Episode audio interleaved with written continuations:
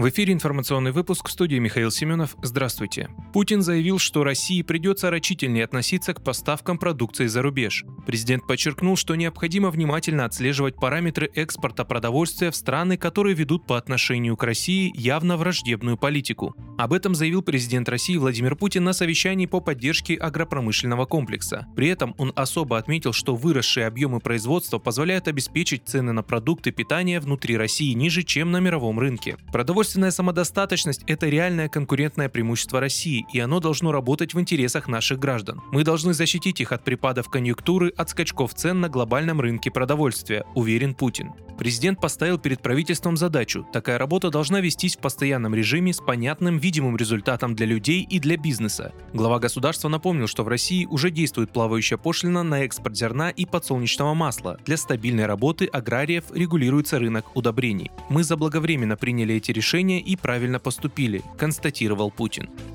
Россия сформировала пул из почти 200 самолетов для полетов за рубеж. Об этом сообщил министр транспорта России Виталий Савельев. Что мы делаем, чтобы летать за границу? У нас сейчас сформирован пул 193 машины, из которых 148 SSJ-100. Остальные это иностранные машины, которые являются собственностью наших авиакомпаний, зарегистрированы в российском реестре изначально. Мы считаем, что на эти 193 машины мы можем рассчитывать, сказал Савельев в ходе заседания Комитета Госдумы по транспорту. Напомню, ранее компании Boeing и Airbus отказались поставлять запчасти и обслуживать свои самолеты в России.